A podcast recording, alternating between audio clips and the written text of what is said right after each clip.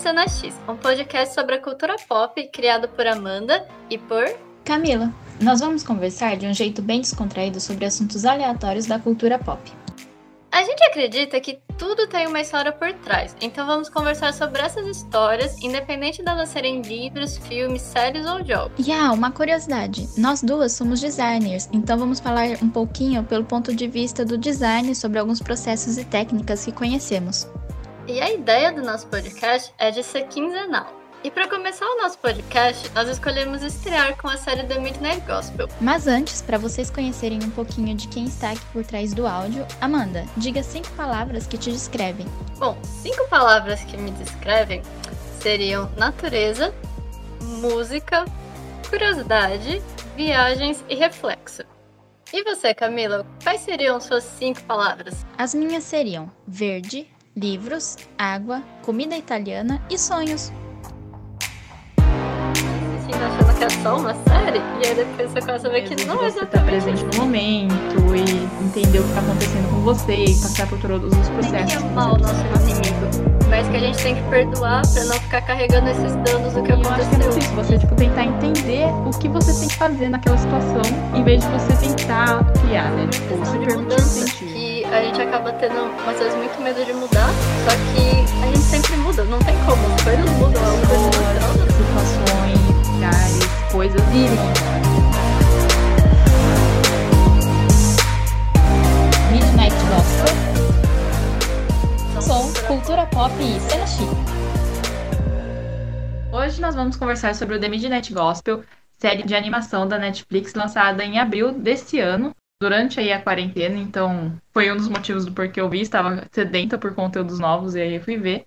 E sobre o que é The Midnight Gospel? Essa série de oito episódios conta a história do Clancy Gilroy, que ele é um apresentador de Espaço Cast. E o nome desse Espaço Cast é Midnight Gospel, dando o título da série. Dublado por Duncan Trussell, o protagonista usa diferentes avatares e um simulador de planetas para entrevistar seus habitantes e fazer seu programa de podcast. Uma curiosidade sobre a série é que o Trussell fez junto com o Pendleton Yard, que é o criador da Hora da Aventura, eles se inspiraram num podcast que o Trussell já tinha, é o Family Hour. Ele entrevistava, assim, os temas das entrevistas eram bem densos e que iam desde temas envolvendo espiritualidade até morte, drogas e meditação. E para fazer esses podcasts, ele convidava especialistas na, na respectiva área relacionada a esse tema. E alguns desses episódios que ele gravou, ele acabou transmitindo para essa nova série. E Amanda, esse isso dele já ter um podcast e usar trechos desse podcast que ele já tinha, que já era gravado na série, no desenho, você sabia disso? Porque eu não sabia. Quando eu descobri foi um choque, minha mente explodiu muito. E você? Sim, eu não tinha a mínima ideia também. Eu fui descobrir só depois. E é engraçado porque no começo de cada episódio sempre aparece o nome e o nome de tipo uma participação especial. E realmente essa participação especial foi a pessoa que participou no podcast deles. Então é uma pessoa real, não é uma personagem como eu achava quando eu tava assistindo a série. E quando eu descobri, eu fiquei, gente, nossa, eu também achava, quando aparecia, por exemplo, é, sei lá, The Midnight Gospel, que a abertura deles é The Midnight Gospel com um nome. Daí aparecia, sei lá, Anne. Eu achava que era só o nome da personagem, Anne. Eu não, nunca imaginaria que era uma pessoa mesmo que estava participando daquilo e que tinha toda uma história por trás, né? E sabia que teve uma entrevista do Trussell que ele disse que um dos grandes desafios de fazer a série foi como eles já tinham o, parte do áudio gravada, então eles tiveram que adaptar esse áudio gravado do podcast real para a série do Midnight Gospel. Então eles tiveram dificuldade de, em alguns momentos, conseguir encaixar esse áudio na história e também no cenário, e inclusive trocar o nome de algumas personagens, porque alguns áudios foram regravados, porque o áudio era com o nome da pessoa real e não da personagem. Mas em alguns momentos eles simplesmente ignoraram isso, que em algumas partes, em alguns episódios você consegue ouvir eles chamando Clancy de Duncan e vice-versa. Então é uma coisa bem interessante que a primeira vez quando eu assisti, eu não tinha entendido, para mim foi só tipo, nossa, não é esse nome, mas tudo bem. E aí depois que eu descobri tudo isso do podcast, eu falei, gente, por isso, então. Sim, eu também. Nunca isso nem passou pela minha mente. Na verdade, eu achei. Eu comecei a desconfiar que tinha alguma coisa acontecendo lá pelo episódio 7, se eu não me engano, que é o da morte. Porque lá eles entrevist... ele entrevista a Caitlin Doe, que para quem não conhece, ela tem um livro publicado aqui no Brasil. Na verdade, acho que ela tem dois livros, né? Pela Dark Side. Eu só li um que se chama Confissões do Crematório. E ela tem é, canal no YouTube, ela trabalha em um necrotério e ela trabalha é, o trabalho dela é muito sobre desmistificar a morte, o processo de morte, porque o que acontece com o corpo, como lidar com o luto, essas coisas. E durante esse episódio, quando ela estava falando, eu ficava ouvindo e eu pensava, mas eu já ouvi isso, essa informação eu já tenho de algum lugar. E eu falei, mas não é possível, ela tá repetindo o que a outra moça falou. Aí eu fui pesquisar, cliquei lá para ver a informação do episódio e tava lá o nome dela. Eu falei assim, pera, eu acho que essa é a autora do livro. E fui pesquisar ela mesma. E a, depois disso eu fui ver os outros episódios e eu vi que todos os episódios eram pessoas reais e eram pessoas que eram especialistas e sabiam muito do que estavam falando. E foi nesse momento que o meu mundo caiu e eu percebi que eu tava vendo a série totalmente errada. A gente vai assistindo achando que é só uma série e aí depois você começa a ver que não é exatamente assim. As pessoas realmente sabem o que estão falando, né? Exatamente, tanto que assim, eu já sabia que ela era uma série um pouco para fazer você pensar mesmo. Eu sendo bem sincera, fui assistir bem Assim, despretensiosa. Eu achei o desenho bonito, porque eu gosto do da Hora da Aventura, eu vi que era do mesmo criador, falei assim, ah, vou ver. E eu achava que era uma coisa meio infantil também, né? Quando eu comecei a assistir. E no, logo no primeiro episódio eu fiquei assim, mas gente, o que tá acontecendo, sabe? Muitas coisas acontecendo. E aí é interessante isso que você falou do processo de animação, porque às vezes não tem nada a ver o que tá acontecendo na imagem com o que eles estão falando. E aí é um pouco difícil, porque o que eles falam é muito interessante, mas o que tá acontecendo no fundo também é muito interessante. Aí você tem que dividir sua atenção, né? Você tem que prestar atenção no que eles estão falando e nas imagens. Sim, totalmente. Quando eu fui resolver assistir, eu tinha ouvido várias pessoas falando, porque a hora que saiu ficou meio sucesso, ainda mais na quarentena ajudou bastante, a gente tem que arrumar o que fazer.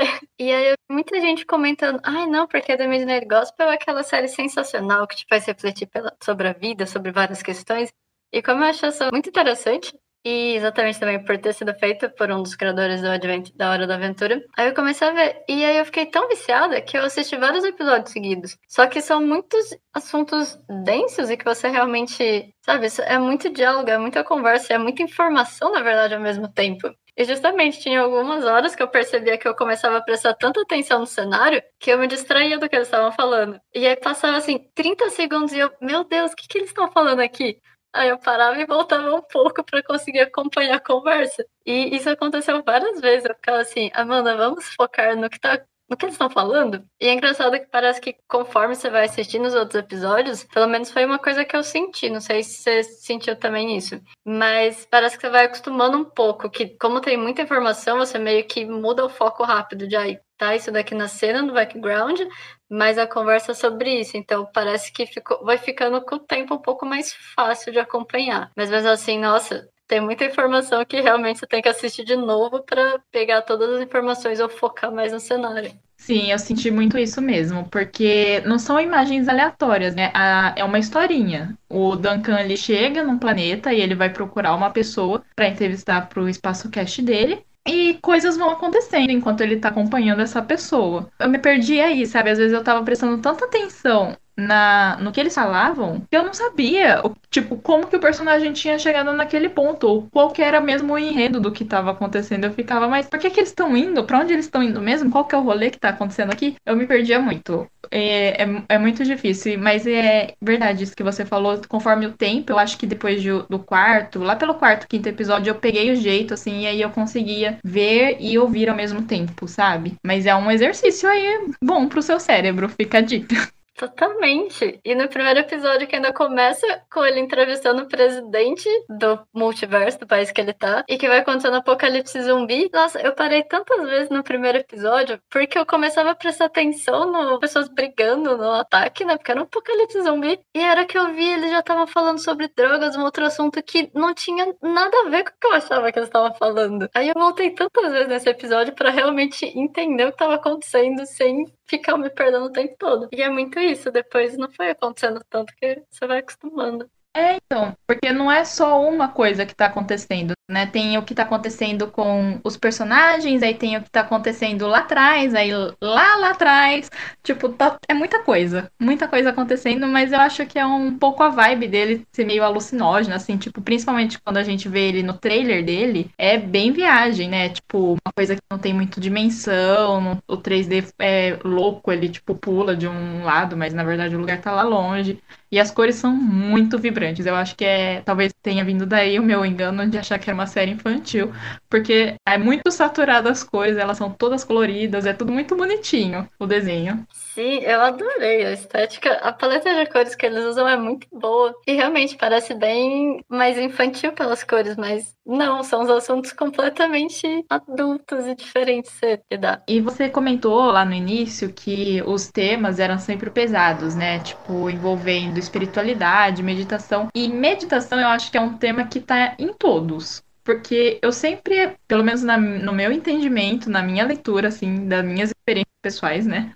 É, eu lia sempre que ele estava falando de mindfulness e de você estar tá presente no momento e entender o que está acontecendo com você e passar por todos os processos que você precisa passar, sabe? Pelo menos isso é uma coisa que eu entendi que é, é falado em algum momento em todos os episódios. Eu posso estar enganada. O que, que você acha disso? Sim, eu super concordo. Até é uma coisa que, mesmo tendo bastante conteúdo, bastante informação ao mesmo tempo, tanto pela conversa quanto pelo cenário, eu percebi que não foi só questão de, com o passar dos episódios, a gente acostumado a esse excesso de informação. Mas eu percebi que eu comecei a focar muito mais no diálogo e no que, teoricamente, meu cérebro processou como sendo mais importante do que realmente, assim, cenas aleatórias. E eu e até em alguns dos episódios eles falam realmente muito disso de mindfulness e de meditação. E até tem momento que eles falam completamente, cara, como você lida com certas situações? é a questão da presença. E a presença nada mais do que você tá vivendo 100% o momento que você tá. E isso é questão de foco também. Então eu senti muito isso de, ai, eu percebi que como foi passando os episódios, dependendo do tema também, que assim, era um tema que talvez me interessasse um pouco mais, eu focava muito mais no que eu estava fazendo. Eu realmente estava prestando mais atenção no tema e eu acabava não me distraindo tanto, eu acabava conseguindo pegar mais informações. E acho que tem um pouco disso. E realmente, em todos os episódios você vê que tem muito.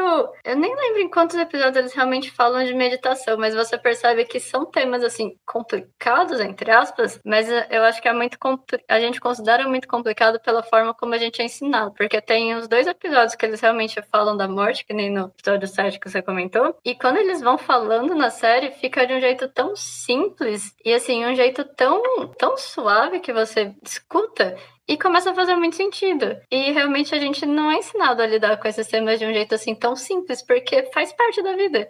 Então são coisas assim muito óbvias. Então são temas que são coisas óbvias, mas que a gente vê de um jeito ruim, mas que começa a ter uma outra visão pela série, pelo jeito que eles vão explicando. Então, e eu acho que isso é uma das grandes sacadas da série, né? Ele ter chamado essas pessoas que são especialistas, que estudam sobre isso, pessoas que publicaram livros e o trabalho delas é isso para falar desse conteúdo que é muito difícil, né? É muito interessante porque às vezes a conversa muda, né? Por exemplo, eu lembro que no primeiro episódio eles começam a falar de drogas, mas aí, tipo, eles falam sobre você aceitar sua própria realidade, e eles vão indo e vão indo, e você, tipo, fica. Às vezes você nem lembra do que, que eles estavam falando no início, aí no final eles falam, mas lembre-se, não existe droga ruim, o importante é o usuário. E eu ficava, nossa, realmente, eles estavam falando sobre isso, né? Voltei aqui agora. Sim, eu achei muito interessante isso. Porque eles realmente, uma das frases, bem no finalzinho, ele fala isso, que não tem droga ruim. E se você para pra pensar, realmente, depende muito da forma como você tá usando e da quantidade. Porque se você for ver remédio, é uma droga. Só que remédio, quando usado direito, faz bem. Então, é muito relativo. E nesse episódio também eles começam já falando de mindfulness. Porque eles tem um momento que eles comentam que varia muito dependendo da forma como você age, como você está pensando, que aí você consegue encontrar a raiz de alguma emoção que você está sentindo. Então, que meio que seria você criar uma consciência disso. Até porque eles começam a falar muito de, aí ah, tem muita gente que acaba usando drogas ou coisas para fugir da realidade, meio que realmente para você viver numa ilusão. Eu até achei bem interessante, porque eu senti meio esse momento de fuga da realidade quando eles tinham se transformado em zumbis. Porque tava um caos, tava o, o planeta em caos, um monte de gente morrendo, tendo que matar zumbi, as pessoas fugindo, sendo comidas por zumbi, e aí, de repente eles viram zumbi e fica tudo lindo, fica tudo colorido, né? Porque teve momentos que ficou preto e branco. Não, e fica assim, parece que eles tomaram LSD, tomaram um chá, né? Porque assim, eles começam a cantar, o, os, as coisas que estavam mortas ganham vida. Mortas que eu digo não só os zumbis, as pessoas que estavam mortas mesmo ganham vida e começam a cantar, e aí tá todo mundo, tipo, ah, isso tudo muito colorido. Daí nessa hora, acho que é um dos momentos que, tipo, mais estoura, assim, porque a paleta já é bem estourada, e nessa hora estoura ainda mais, bem pra puxar esse negócio do psicodélico, né? Sim, é muito isso. Você percebeu que a hora que eles estão zumbis, é bem isso.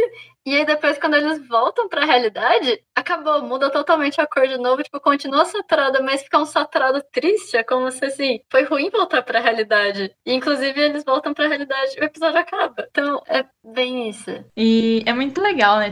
Porque, assim, é, eles, a maioria do tempo nesse episódio, eles estão falando sobre drogas, né? Tanto drogas legais e as ilegais. Porém, eu acho que também é um pouco de crítica desse que você comentou, desse escapismo que tem, né? Que as pessoas querem fugir da realidade, não querem sentir algumas coisas que você não precisa, às vezes, estar tá consumindo algo químico para fazer isso, né? A gente pode ver muito isso em pessoas que às vezes se refugiam na literatura e ficam lendo porque não gostam da realidade, ou séries e filmes, ou qualquer outra coisa.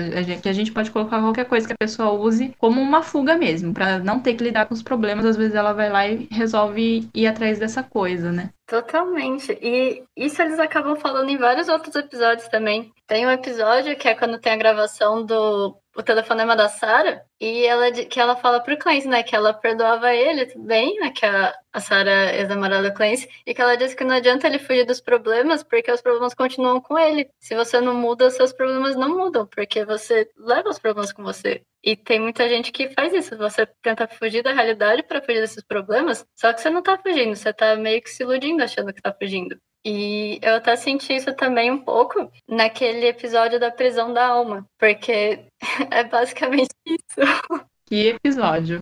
Você torcia para eles escaparem no final ou não? Eu sei que no final eu tava assim, gente, por que eles não escapam logo? Eu tava torcendo, mas eu, eu tava ficando muito incomodada nos momentos em que ela morria e que tinha o julgamento, né, pra ver o quanto ela tinha melhorado, entre aspas, ou não. Mas eu confesso que eu não esperava pelo final que teve. Eu fiquei meio assim, gente, eu acabei meio impactada. Sim, e esse episódio da prisão que a gente estava falando, eu vi aqui, ele é do Jason Love, que ele é professor de meditação e pesquisador. Todas as obras dele parece que tem tema nesse mergulho de você tentar entender o que significa existir, qual é a melhor forma de você existir. E eu sinto que é um, um aquele pezinho que você falou que ele já tratava no podcast dele sobre o espiritualismo, né? Porque parece muito que é assim, você vai viver aquela situação sempre, de novo, de novo, até você entender como lidar com essa situação. Que não é você fugindo, não é você, sei lá, brigando com as pessoas, matando elas, você ficando apático. Tem momentos que o personagem fica assim, não vou fazer nada então. Mas ele morre do mesmo jeito e recomeça de novo. E eu acho que é muito isso, você, tipo, tentar entender o que você tem que fazer naquela situação, em vez de você tentar criar, né? Tipo, se permitir sentir, né? E, e, uma coisa que eu achei bem interessante no episódio, ele fala, ele foca muito nessa questão de espiritualidade e ele dá muitos exemplos, inclusive ele comenta a questão de budismo e ele até comenta de dharma, né, que seria você viver um, você está vivendo um sonho até que você desperta, você percebe que era um sonho, que era uma ilusão e não a realidade, que teoricamente seria o dharma. E exatamente são questão de ciclos, porque nesse multiverso você não consegue morrer você só renasce. Então, é bem isso que você comentou. Mesmo nos momentos em que a personagem não queria matar ninguém, não queria fazer nada, ela queria ficar triste no canto dela, o universo fazia alguma coisa que ela morria e ela tinha que ter uma ação. Então era meio que aquilo, você não pode ficar parado, você tem que, você tem que agir, porque você tem que continuar esse ciclo. E eu achei muito interessante uma reflexão que ele fez no começo, falando que todas as pessoas, né, são todas as consciências estão ligadas numa rede. E ele até compara com literalmente uma rede, ah, e que inclusive ele fala que as nossas consciências são todas interligadas, como se a gente vivesse numa rede. E que inclusive a gente acaba achando que a nossa realidade é estar tá separado dessa teia. Só que é uma ilusão, na verdade, porque a gente tá ligado, é que muitas vezes a gente não enxerga essa rede. E eu achei bem interessante uma questão bem espiritualismo que ele comentou, era falando que. Eu não lembro agora qual foi a religião ou qual situação, enfim, mas que ele estava comentando que orgasmo eles consideram sendo uma pequena morte e que a morte real, a morte física, seria um grande orgasmo, que seria você abandonando o seu ego. E aí seria meio que você despertando, porque até em um outro momento ele comenta que a questão da gente querer ficar fugindo da realidade, querer ficar vivendo essa ilusão e não acreditar, não enxergar que a gente está nessa rede ligada pela consciência, é muito porque a gente acaba, é como, ele até faz a comparação como se a gente vivesse numa realidade virtual usando um óculos. Então a gente se identifica com a personagem que a gente tá e a gente esquece que ela é uma personagem. E essa personagem seria a identidade que a gente cria. E a partir do momento que você morre, assim, fisicamente, você perde essa identidade. E essa identidade é ligada totalmente ao seu ego. Então, meio que seria o momento que você consegue se desvencilhar do seu ego é o momento que você realmente renasce. E nisso acho que dá para perceber bastante na série, porque a gente vai vendo que conforme a personagem vai renascendo, vai tendo os problemas que ela enfrenta, ela começa a pensar mais nas pessoas em volta. Ela acaba não tendo tanta raiva também, não tendo assim tantos sentimentos que você reprime. Ela só tenta escapar daquele lugar. Sim, é muito e muita camada, né? Todos os episódios assim. Se você for dava para fazer um episódio de podcast por episódio do da série, de tantos assuntos, né? Só para falar mais sobre esse um pouco, que você comentou das religiões, eu adoro que eles usaram o simbologismo da mitologia egípcia para representar a morte, né? Que lá falam que você seria pesado junto com o seu coração é pesado junto com uma pena de uma ave e se você seu coração pesar mais que essa pena de uma ave, você não consegue ir para o que seria o paraíso deles, né? E é, isso é usado na série. Então, sempre que o personagem morre, ele passa por um julgamento e sempre que o coração dele está mais pesado que essa pena, ele volta para tentar corrigir o que ele fez de errado, né? Eu acho que no final, quando você analisa a série como um todo, você vê que tá tudo muito interligado, né? Até essa questão de você se relacionar com os outros, né? De você não estar tá só presente, você fisicamente com você mesmo, saber o que está acontecendo com você, mas também lidar com os outros, né? Eu adoro aquele episódio que eles vão pro mundo medieval e você acompanha a Trude e ela quer vingança de um cara que matou o namorado dela. Só que no caminho eles vão falando muito sobre você perdoar e você ter empatia sobre as pessoas, né? Qual que é o papel disso no meio de uma relação na sociedade? Sim, é, esse episódio da Trude é, é muito interessante, né? Porque ela tem aquela rosa que tecnicamente a Rosa tira as coisas ruins da pessoa, né? ela puxa os machucados da pessoa, meio que revive. E tem algum momento que, mesmo ela querendo vingança pelo que aconteceu, um, tem uma parte que ela comenta que a gente não tem que. Assim, a gente não tem que amar o nosso inimigo, mas que a gente tem que perdoar para não ficar carregando esses danos do que aconteceu. Isso foi o que eu achei muito interessante, porque você vê que nitidamente ela passou o episódio inteiro buscando vingança, buscando por conta do que tinha acontecido, e essa acaba sendo meio que a lição do episódio, assim, ao meu ver, essa questão de perdoar, e também a questão de que a gente não faz as coisas sozinhos, que a gente precisa fazer muito no coletivo tudo. Sim, é, é muito aquele negócio de que às vezes se você fica com muita raiva de alguém, é, isso faz mais mal para você do que pra pessoa, né? Porque a pessoa tá lá vivendo a vida dela sem se importar se você tá com raiva ou não, e você que fica com aquilo e sofrendo essas coisas, né? Eu acho que é muito isso. E esse negócio da coletividade, eu acho muito interessante porque quando ela consegue é, salvar o namorado dela desse vilão que tem nesse mundo, o mundo inteiro começa a morrer, né?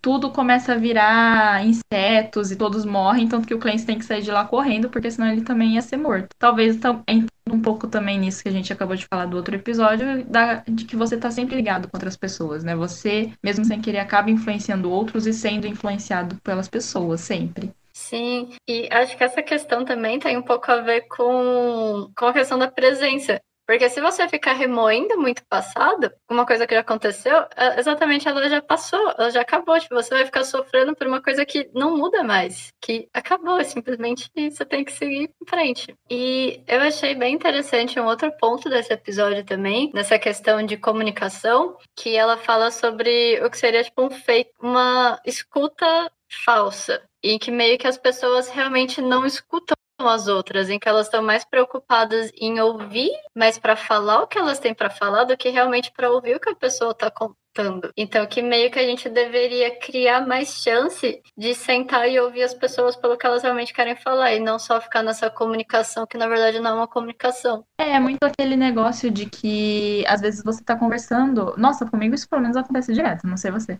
Às vezes eu tô conversando com alguma pessoa, ela tá falando e, tipo, enquanto ela fala, eu tô formulando a resposta que eu vou dar para ela. E aí eu fico mais, às vezes, mais concentrada em, tipo, atualizar minha resposta com as novas informações que ela tá dando do que realmente parar e ouvir, entender o que, que ela quer dizer, né? Porque a gente tem muito isso hoje em dia de que, ah, tem que responder rápido, não pode esperar, tem, tem que estar tá sempre aqui, é, tem que ser sempre uma resposta afiada, sabe? Tipo, em uma discussão, eu sempre tenho que estar com a razão. E às vezes você não para para ouvir, né? Isso é muito interessante. Sim, e nem assim quando você tá conversando com a pessoa e você já pensa no que você vai responder, tudo que ela começou a falar enquanto você tá pensando na resposta, você não absorve o que ela tá falando, você esquece. E é totalmente isso. Sim, e é também um pouco aquilo que se você começa a ouvir alguém falando já pensando em que resposta você vai dar, você não tá pensando sobre o que ela tá falando também, né? Às vezes você tá, sei lá, numa discussão e então você tipo não tá preocupada em rever a sua opinião e tentar mudar a opinião da pessoa, você só tá querendo falar a sua opinião, que é o que a Trudy fala, né? Às vezes você só quer falar, você usa uma, uma conversa com outra pessoa como uma desculpa para falar suas opiniões, não para realmente criar um, um vínculo com aquela pessoa.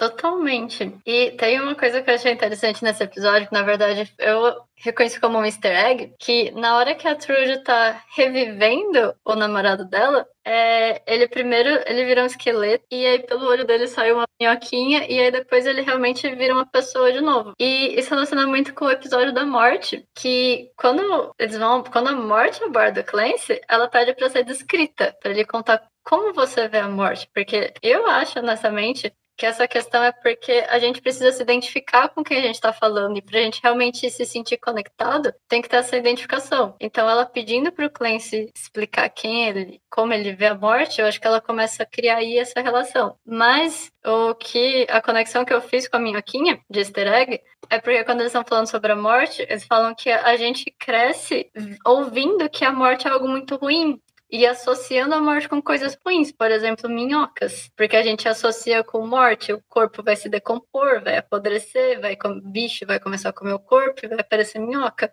E aí eu vi, olha, gente, um easter egg aí da morte, já uma preview desse episódio. Sim, eu acho que esse é uma das melhores coisas, assim, da série, sabe? Você vai assistindo e você vai vendo que assuntos vão se repetindo, mas não porque ele quer. É, não porque. É, não é forçado, né? Ele, ele é realmente um tema que ele tá tratando ali, e no final você entende do que que ele tá falando. Mas esse negócio da morte, o porquê é o meu episódio favorito da morte, ele e o último episódio que eu chorei. É, talvez porque eu já conhecesse, né, a, a menina que estava sendo entrevistada, a Caitlyn. E ela fala muito esse negócio que, assim, morte é uma coisa que vai acontecer com todo mundo e que todo mundo vai vivenciar, né? Pessoas que nós conhecemos vão morrer, nós vamos morrer. Faz parte da vivência na Terra, não é nem na vivência humana, porque plantas e animais também morrem, isso acontece. E ela comenta muito no livro, e lógico, nesse episódio, sobre essa questão do quanto a gente se afastou desse processo, né? Então, os seus entes queridos morrem em hospitais, você não vê isso acontecer, aí você tem contato com o corpo por um de determinado tempo, e aí tem aquele um pouco cobrança, né, da sociedade desse negócio de, ai, ah, você tem que se superar, porque a vida continua, a vida que segue. E às vezes a pessoa, tipo, não tem tempo para assimilar esse sentimento, essa nova realidade, né? Então, é um, para mim é maravilhoso e eu adoro a parte que ela começa a comentar sobre como era vista a morte antes, né? Porque antes não era visto como algo ruim, antes era visto como talvez deva ser visto, né? Como algo que acontece e que vai acontecer, né? Por isso que se você for ver religiões e daí tem também episódios que eles falam sobre isso, toda religião fala sobre a morte, porque faz parte. Então, ela até comenta em alguns momentos sobre outras culturas, como eles veem, né? Eu acho que ela não comenta, mas aí fica um adendo pessoal meu, que eu adoro, jeito que os mexicanos veem a morte, eu acho muito bonito, muito é, muito sentimental, sabe? E é, eu acho que você conhecer essas culturas, não só na questão da morte, como qualquer questão da vida, é sempre bom você conhecer outras culturas, justamente para você parar para analisar um pouco a sua visão, né? Tipo, por que que eu penso isso? Será que essa visão que eu tenho é melhor para mim? Não existe visão certa. Cada um vai ter sua própria verdade em alguns quesitos e não tem que mudar. Mas às vezes a gente fica tão preso para ter uma visão que é aquela que a gente cresceu, da nossa cultura, e essa visão não faz bem pra gente, né? E então talvez seja bom você conhecer outras visões. E eu acho que a série é muito boa nisso também. Ele apresenta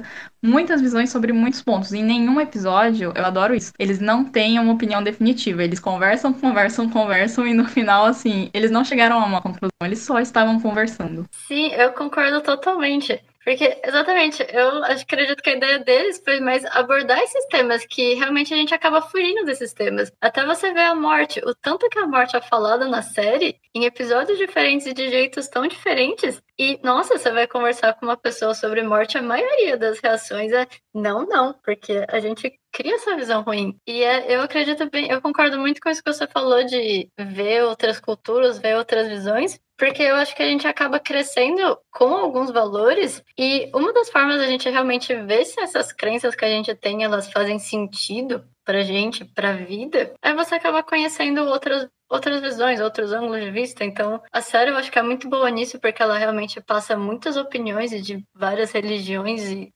vertentes espirituais, enfim. Então eu achei sensacional. Isso é uma das coisas que eu mais amei nessa série. Realmente te faz pensar sobre muitas questões. Isso mesmo de ser cíclico, porque no fim a morte, um dos episódios eles explicam que é como se fosse faz parte da vida. Não tem o que você fazer, simplesmente para você, para ter vida, tem que ter morte. Então, pra, um ciclo começa e termina com a vida e com a morte. E a gente não vê como se fosse natural, exatamente. Antes era visto como natural e a gente passou a ver como uma coisa horrível. E você fica assim, gente, por que que eu tenho tanto medo de uma coisa que é natural e é meio que uma das únicas certezas que a gente tem? E até uma outra questão que tem a ver com isso que eu achei sensacional quando eles falaram é sobre a questão de mudança, que a gente acaba tendo, às vezes, muito medo de mudar, só que a gente sempre muda, não tem como, as coisas mudam, é o curso natural das coisas mudar.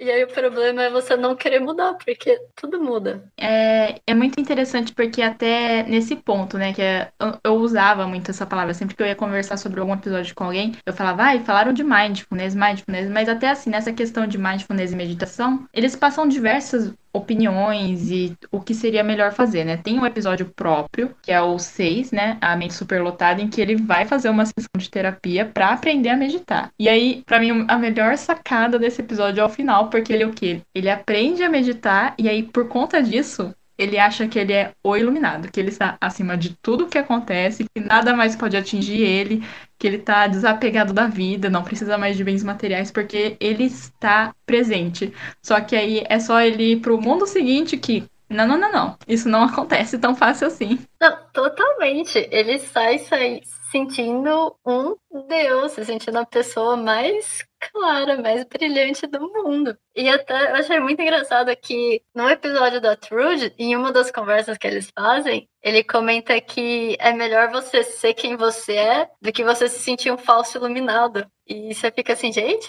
a pessoa falou isso e não fez isso. Sim, famosa hipocrisia. Exatamente. Mas eu acho que é muito isso, porque é bem essa questão que eles tratam da realidade da ilusão também, porque muita coisa você vê como hipocrisia é de uma certa forma uma fuga da realidade. Você prefere escolher viver naquela ilusão e aí você tá sendo hipócrita, porque não é o que condiz com o que é de verdade. Sim, e eu acho que também é muito aquele negócio, né? E aí, pessoas que fazem terapia, se consultam psicólogos, ou até médicos normalmente, tipo, tem que fazer algum tratamento, sabem que é muito difícil, às vezes, você colocar em prática aquilo que você tem que fazer, que você sabe que vai te fazer bem, né? Porque você sai, sei lá, de uma sessão de terapia ou de uma meditação e você fala, nossa, é tudo tão simples, é só fazer isso. Eu sei o que eu tenho que fazer. Só que aí vem o que? A realidade te dá um tapa na cara. Não é tão fácil assim, né? Porque você é uma pessoa com sentimentos, pensamentos, você vai ser atingida por outras pessoas que têm outros sentimentos, outros pensamentos, e é, eu acho que essa é a, a grande virada, que é como você lida com isso, né? Totalmente. É bem aquilo de, na teoria, as coisas parecem super fácil, faz muito sentido, e aí você vai tentar na prática, é tapa na cara atrás de tapa na cara. Sim, você nem acorda, já tá lá, a vida te batendo. É, não, é...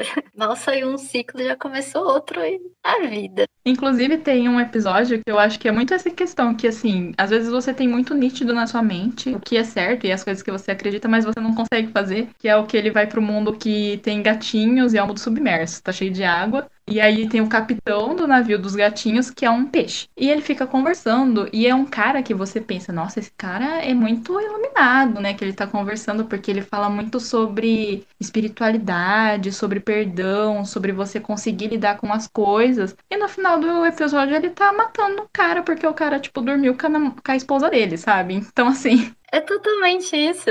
E justamente uma coisa muito interessante que ele falava que eu fiquei assim, gente, a pessoa realmente tá um discurso muito iluminado, muito assim, mente aberta, porque ele começa a falar sobre palavra, meio que palavra tem energia, e que ele fala muito sobre, que é um episódio que eles tratam muito questão de magia, né? O que seria magia? O que serão coisas mágicas, né? Que aí ele até começa falando, ah, e a iluminação, você ele até cita o Tantra também como uma técnica. E uma coisa muito interessante foi que ele começou a falar isso de palavras. Porque antes era muito tradição oral você ficar contando as coisas, porque né, ninguém não escrevia muito antigamente. Poucas pessoas sabiam escrever, então as coisas eram muito faladas. Então tinha muito erro de compreensão, porque imagina, tipo, brincando de telefone sem fio, muitas informações são perdidas ou distorcidas.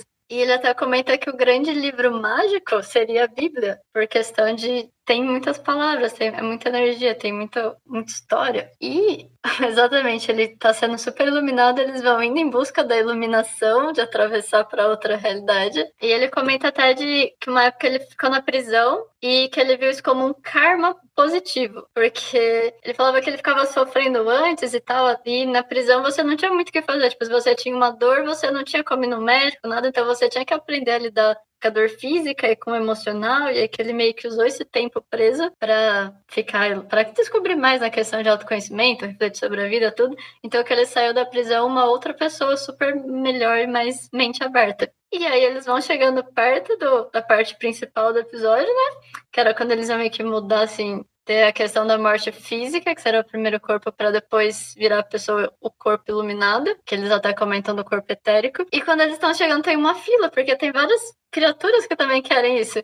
E o que, que ele simplesmente faz? Ele começa a chutar as pessoas da fila para passar na frente. E eu lembro que quando isso aconteceu, eu comecei a olhar assim, gente, o que, que essa pessoa tá fazendo? É, ego, é egocêntrico, tipo, por que, que ele tem que ir primeiro que todo mundo? Por que, que ele tá chutando as pedrinhas?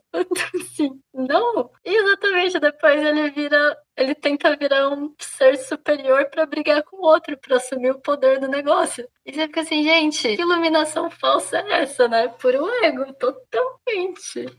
Nossa, para mim esse momento foi muito chocante, sabe? Porque eu tava muito, nossa, que bonitas as coisas que ele tá falando, né? Ele é muito, muito inteligente, que maravilhoso. Aí ele passa pelo portal para tentar se tornar um ser superior e tomar o lugar do outro, e a primeira coisa que ele fala é: "Morra!" Eu não aguentei nessa hora. Eu fiquei, o quê? O que, o que você tá falando agora? Porque você tá assim, amigo? O que, que aconteceu? Totalmente. Assim, é meio como se tudo que ele tinha falado fosse assim, poxa, isso é só fachada? Tipo, o que tá acontecendo aqui? Eu senti muito isso. Mas uma coisa também que eu achei muito interessante e muito verdade, que também foi um tapa na cara que eu senti, é que ele comenta muito isso de que aonde a gente foca a nossa energia, o nosso pensamento, a gente está focando aqui. A gente está focando vida, energia. E que muitas pessoas acabam, tipo, reclamando sobre o que elas não gostam, ao invés de realmente focar no que elas querem. E eu fiquei assim, gente, é tão isso, né? Às vezes a gente tá focando, a gente tem um problema, a gente fica, nossa, que droga isso. E, meu Deus, por que, que tá acontecendo isso? E você acaba amplificando esse problema, porque você tá focando nisso. ao invés de simplesmente, tá, é um problema, mas beleza. E foca no que tá dando certo. Sim, e é muito esse negócio de deixar ir, né? Que às vezes você fica muito preso, a série inteira trabalha muito nisso, e o tema principal dela, eu acho, na minha leitura, é deixar sabe? Deixa pessoas, situações, lugares, coisas irem embora. Aceitar isso, né? Que é uma coisa que é muito falado no segundo episódio, porque para mim foi o segundo episódio que eu fiquei assim, é uma loucura. É uma loucura total o que tá acontecendo, porque ele chega. É, primeiro que ele chega no planeta lá, que tem uns palhacinhos. E aí, ai, que bonitinho os palhacinhos dançando. Aí ele vê uns bichos que é meio cachorro hipopótamo, né? Não conseguia entender que bicho que seria aquilo. E come os palhacinhos. Ele, tipo assim, na frente dele. Aí você pensa, ah, então tá bom. Aí chega uma máquina e pega os hipopótamos cachorros e leva pra, tipo, pro abate, porque eles são carne, sabe? Um pouco entrando naquele negócio que a morte gera vida, né? Porque você mata pra, tipo, dar vida para outras coisas, processo natural. Mas, e assim, todo mundo agindo com naturalidade. O Clancy tá lá no meio, com o chifre do hipopótamo cachorro no meio da barriga dele, e eles estão conversando, ele tá entrevistando esse animal. E eles conversam sobre isso. E, assim, eles estão literalmente sendo mortos. Eles são triturados, são processados, e eles estão conversando, como se nada estivesse acontecendo. E tem isso de deixar ir as coisas, tem uma parte muito interessante da conversa deles, em que eles realmente começam a falar essa questão de ciclo, né, de vida, morte, e que eles e que ela, a Anne comenta que às vezes a gente precisa da morte para aprender a deixar ir certas coisas. E eu fiquei assim, gente, isso é sensacional.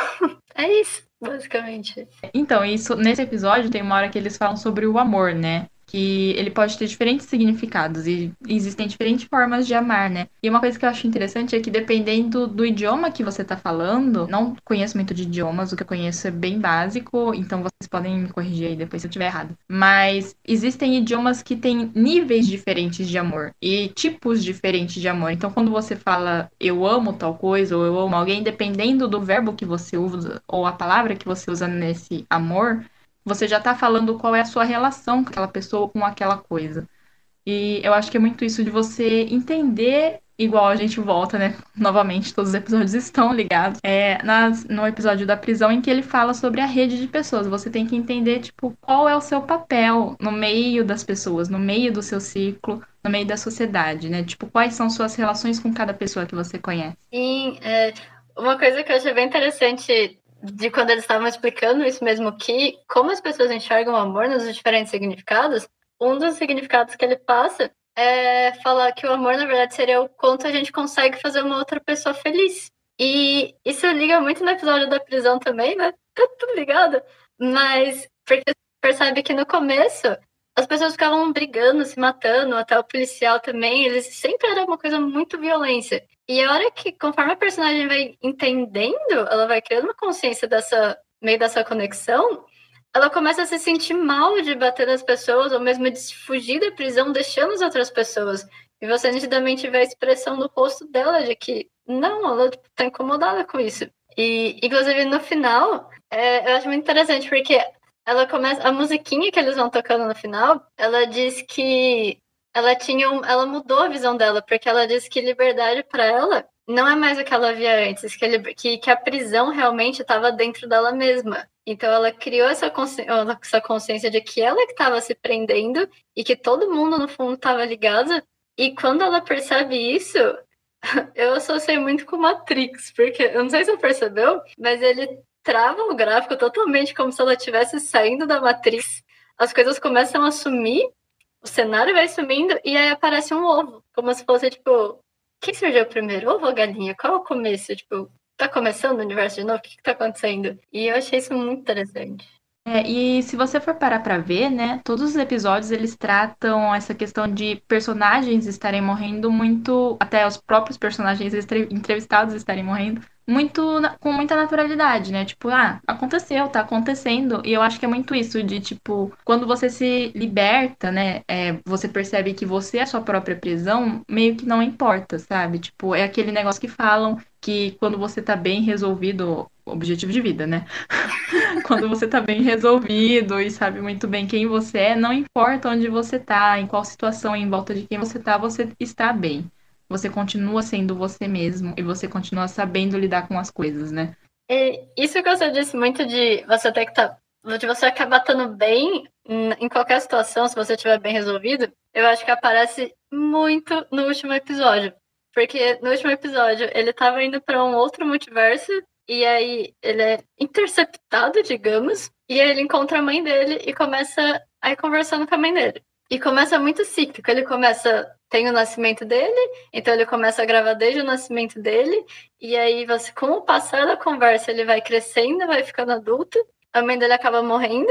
Aí ela nasce de novo para eles conversarem. Então tem toda essa questão de ciclo e questão dele estar tá se sentindo bem. E o que eu acho que tem muito mais a ver com isso de você estar tá se sentindo bem e com presença é bem no finalzinho do episódio, quando ele para um trem e ele vai pegar o trem, e que inclusive eu associei, não sei se faz sentido, mas para mim, eu associei muito com aquilo que eles dizem de que a nossa vida é como se fosse um trem.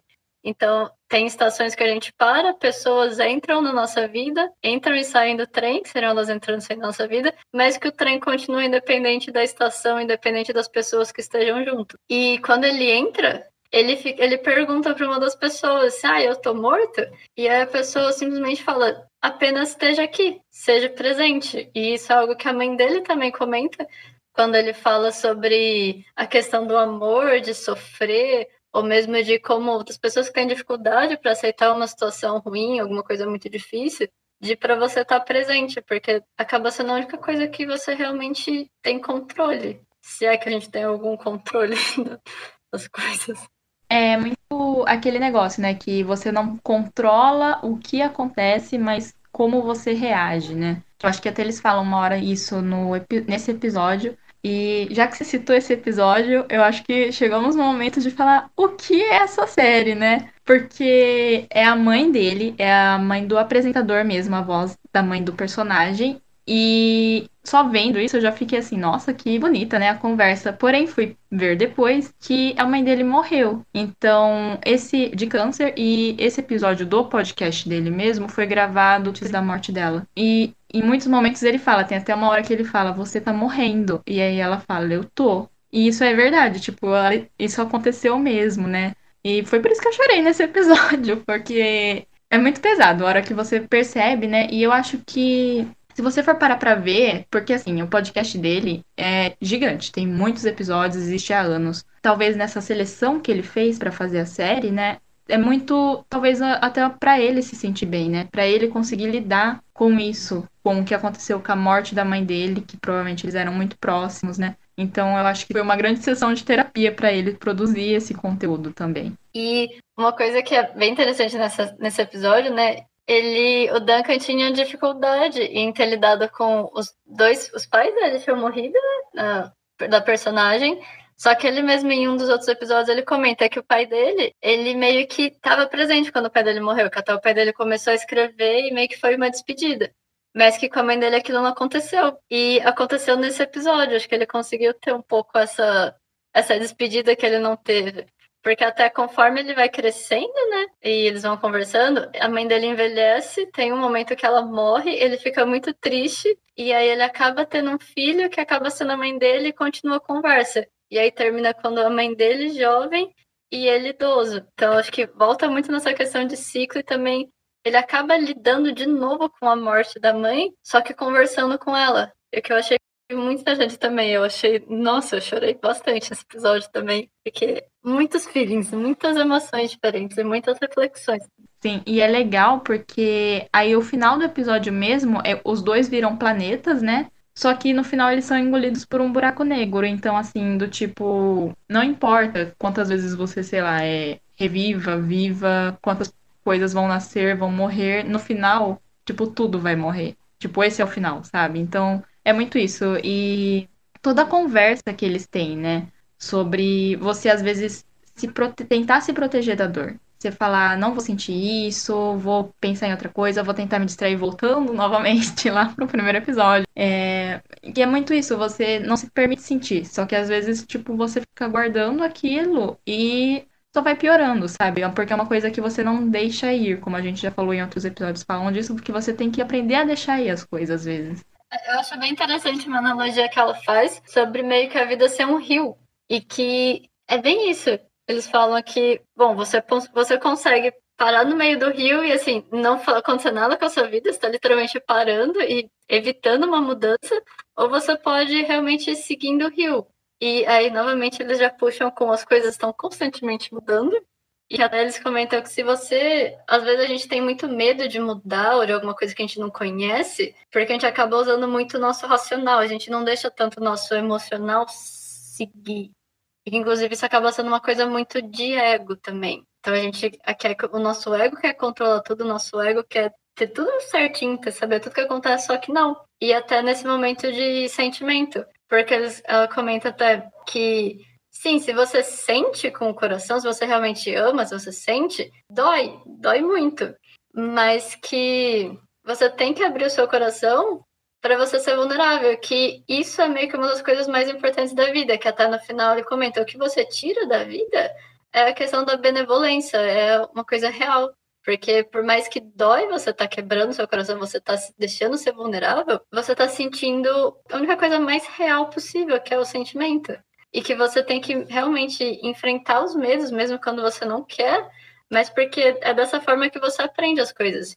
E isso é uma outra analogia que eu achei muito interessante, porque ele sempre comentou como a vida e como essas sensações, até a questão da gente não querer que a casa caia, que não tenha problemas, mas que no fundo são vários professores, porque todos, se a gente ficar sofrendo, a gente vai ficar só sofrendo e não vai lidar com isso, vai querer fugir desse problema. Mas se a gente aceitar as coisas, novamente aceitação, e tentar aprender alguma coisa com o que está acontecendo, a gente vai tirar várias lições da vida e vai aprender várias coisas. E que na verdade a morte acaba sendo uma morte física só. Porque o nosso corpo fica, mas a energia, tudo, ninguém sabe. Então, e o que eu acho muito interessante, quando eles estão passando pelo buraco negro, né, depois que eles estão no planeta, você vê que eles, o, eles são dois planetinhas. Eles começam a quebrar, e é bem nessa hora que ela fala sobre a vulnerabilidade, justamente quando você se abre, você se quebra e fica vulnerável.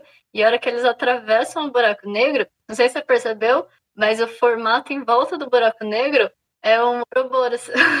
E tem muitas analogias de Ouroboros, na verdade, porque para mim era muito essa questão de renascimento e de surgimento do universo. Mas eu tava vendo, tem, depende assim, dependendo da na cultura nórdica tem um significado, na cultura egípcia tem assim, vários significados diferentes. E inclusive nessa questão mais de espiritualidade, algumas vertentes veem o Ouroboros como sendo você olhando para dentro de você mesmo, meio que você se encontrando. E eu achei isso a melhor forma assim de encerrar o episódio. Foi a, a chavinha. É maravilhoso. Maravilhoso, assim. Zero defeitos, né? Porque até isso que você estava falando, né? Que às vezes a casa tem que cair, você tem que passar por coisas ruins. Porque que eles comentam, acho que é nesse episódio mesmo, que é muito a questão do ego, né? Que isso é tipo, machuca o seu ego. Tipo, às vezes você tá mais triste e mais frustrado porque você vê que você não controla as coisas. Você, na verdade, não controla nada. E você ter isso jogado na sua cara e, tipo, uhum. mostrado para você, dependendo da situação, é muito forte. Porque você vê que tem coisa que, assim, não importa o que você faça, não importa quem você seja, onde você esteja, vai acontecer, entendeu? E você perceber que você realmente não tem poder sobre aquilo é muito forte. E só lembrei que a gente comentou sobre que tem os episódios que falam de outras religiões, e eu acho muito bonito que na que é citada a religião do budismo, né? E para o budismo, a morte, a vida, na verdade, é como uma gota no oceano, né? Então, a vida seria como uma onda que se forma, porém, quando ela quebra, ela volta para o oceano. Tipo, ela não era ela não era onda, onda antes, se tornou onda, mas depois ela não é mais onda e se voltou pro oceano, né? E eu acho toda essa simbologia muito bonita, né? Eu acho que é um pouco disso que a série trata também. Sim. É, uma das ideias principais que eu peguei da série foi bem isso de ser cíclico. Porque realmente todas as coisas têm o começo, o fim e depois reinicia. Então tá sempre, de alguma forma ou de outra, tá sempre voltando pro inicial. Uma coisa que eu achei bem interessante na musiquinha, bem no fim, é que ele começa a cantar que ele não tá vivo, mas que ele não morreu. Então fica uma coisa meio. Ué, você tá vivo? Você tá morto? O que você tá? Eu achei bem legal. É, eu acho que isso pode entrar na questão de ele só tá lá, ele só tá presente. E é isso que importa. Sim, é bem isso. Tipo, só, só esteja. Não fica pensando. Só esteja onde você tá. E isso que você comenta de ego, tem uma parte bem interessante também no começo desse episódio. Alguns lugares eles no, na série eles comentam né, que será a primeira infância de 0 a 5 anos e que é quando você realmente molda a personalidade do, da criança, do indivíduo. Em algumas vertentes de psicologia eles falam 7 anos, mas não, não é muito relevante não tenho muita propriedade para falar sobre isso, gostaria, mas não tenho. Mas que ela comenta que às vezes a gente, por exemplo, a pessoa tem. É como se assim, eu fosse ser uma pessoa muito generosa porque eu gosto muito de ajudar as pessoas.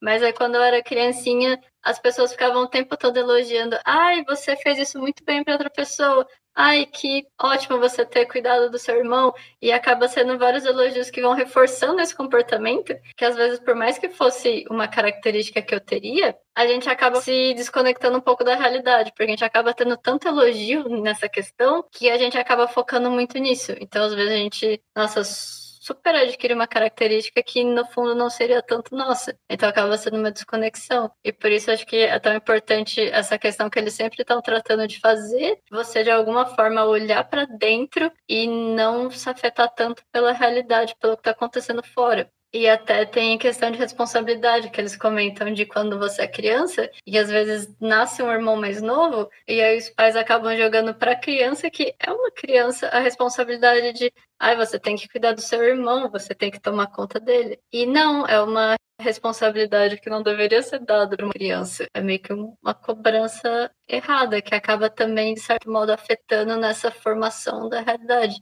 E que acaba, acho que depois, puxando para a questão de ego. Sim, e é muito também é, é a questão da fuga, né? Porque às vezes você, nessa primeira infância, você acredita ser coisas porque as pessoas falam, lógico, não necessariamente com maldade ou porque elas querem te fazer mal e elas acham que isso é errado que é uma coisa que eu vejo sendo muito debatida hoje, hoje como você se comunicar com a criança para ela não crescer assim, né?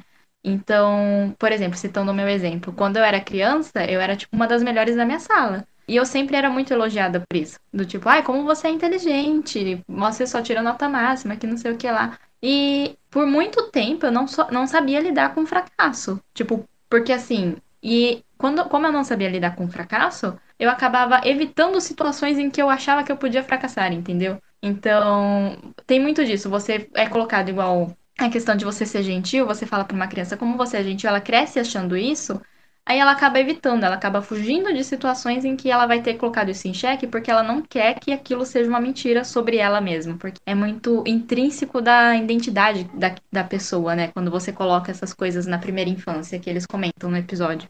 Sim, eu me identifiquei muito com o que você falou, porque também quando eu era criança, eu sempre tirava, eu sempre ia muito bem na, na escola, então era sempre, ai, você é CDF, nossa, mas como que você tira nota boa? Nossa, você sempre tira nota boa. E eu lembro que quando, eu, não, eu nunca gostava, eu odiava quando falavam isso. E quando eu fui pro colegial, que eu mudei de escola, eu fiquei feliz da vida por isso, porque ninguém me conhecia, então ninguém ia falar nada sobre isso, sobre quanto que eu tirava de nota, sobre a CCDF, e eu achei ótimo, porque era muito uma questão de a gente realmente acaba associando com a identidade. E às vezes são coisas que a gente não quer ser associada. Você não quer ser cobrada também por essas questões.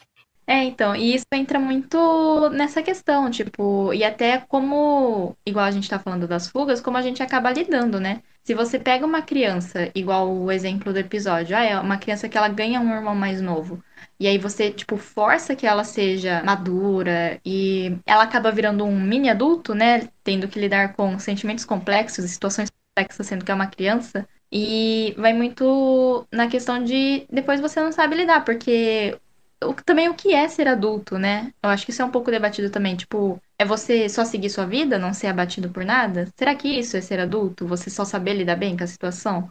Tem muito esse questionamento de, às vezes, você reagir mal, mas você estar se permitindo reagir daquele jeito entendendo o que está acontecendo, por o que você está passando, Talvez isso seja você ser adulto e não você seguir com a vida rapidamente e é isso. Sim, eu acho que isso também tem muito a ver com aquela questão de você reprimir o que você está sentindo.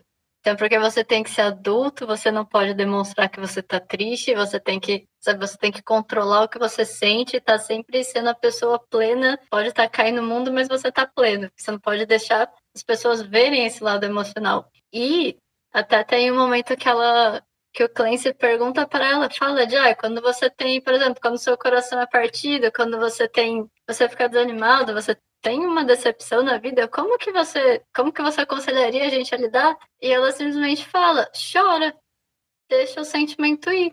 Porque é muito vezes a gente fica se prendendo tanto porque você se cobra tanto alguma coisa e que na verdade você só deveria simplesmente deixar o que o seu corpo quer, deixar esse sentimento, deixar as coisas irem e que tudo volta a fluir normal. Sim.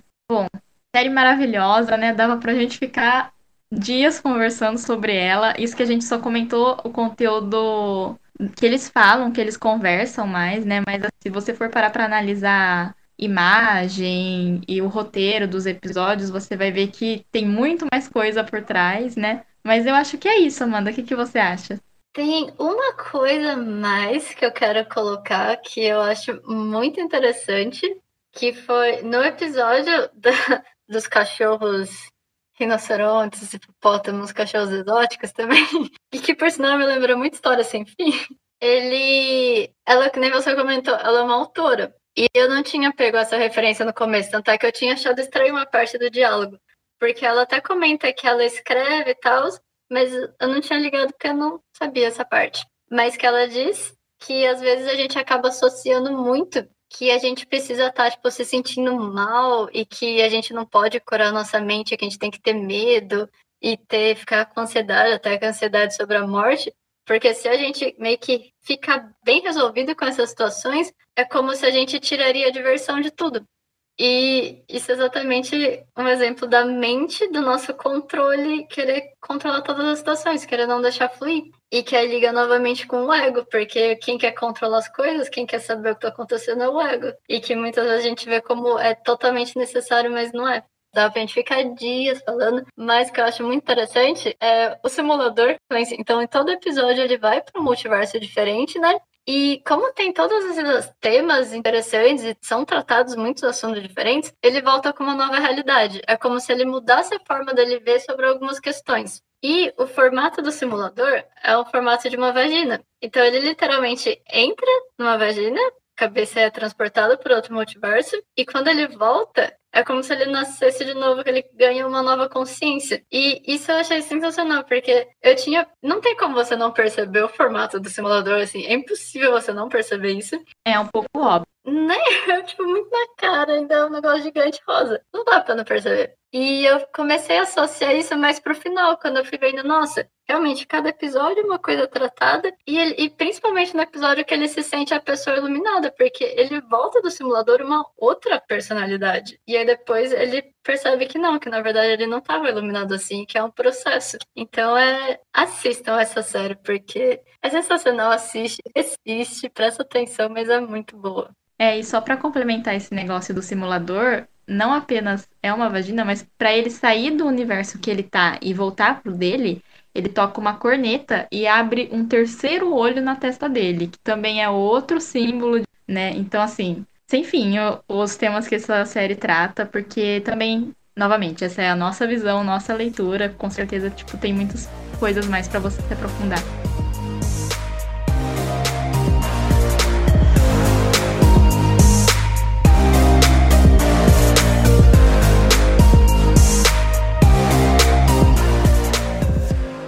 Bom, pessoal, esse foi o nosso primeiro episódio. A gente espera que vocês tenham gostado. E se vocês gostaram, sigam a gente nas redes sociais e aguardem o próximo episódio. E fiquem livres para comentar, falar a opinião de vocês. Lembrando que, que nem a Camila comentou, a gente não tem, não é especialista em nada, a gente está realmente querendo conversar sobre e contar o que a gente sentiu assistindo a série. Então é isso, até a próxima. Tchau, tchau.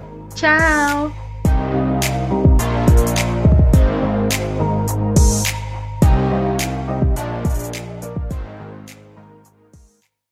A música usada nesse podcast é de Dan Henning.